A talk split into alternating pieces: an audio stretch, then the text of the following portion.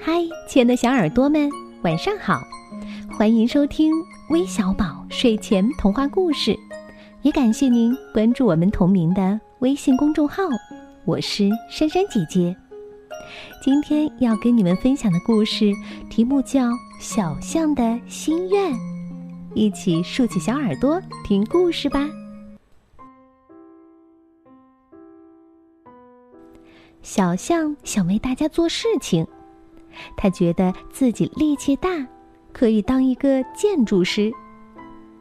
他搬来很多东西，打算造一间漂亮的房子。可是小象不会看图纸，他眼珠子瞪得老大，汗都挤出来了，还是看不明白。小象打算当一个厨师。他烧上饭，又去洗菜，一边开着水龙头，他又忙着去炒菜。这时候，洗菜的水哗哗哗的流到了厨房的地上，饭锅噗噗噗的冒着热气儿，出来了一股胡椒味儿。哎呀呀，菜炒焦了，瓶瓶罐罐也碰翻了。小象打算当裁缝。他把布剪成一片一片，可是他不知道布片怎样缝起来才会变成漂亮的衣服。小象忙得满头大汗，还是做不出一件衣服。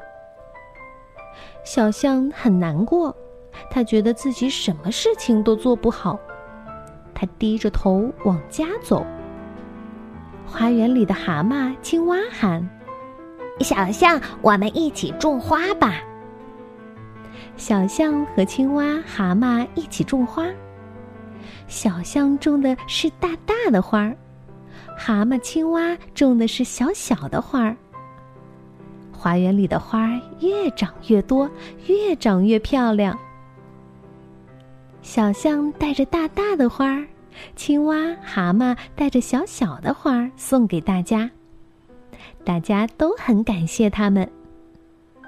小象说：“我和朋友一起种了很多花，让大家的生活更加美丽。”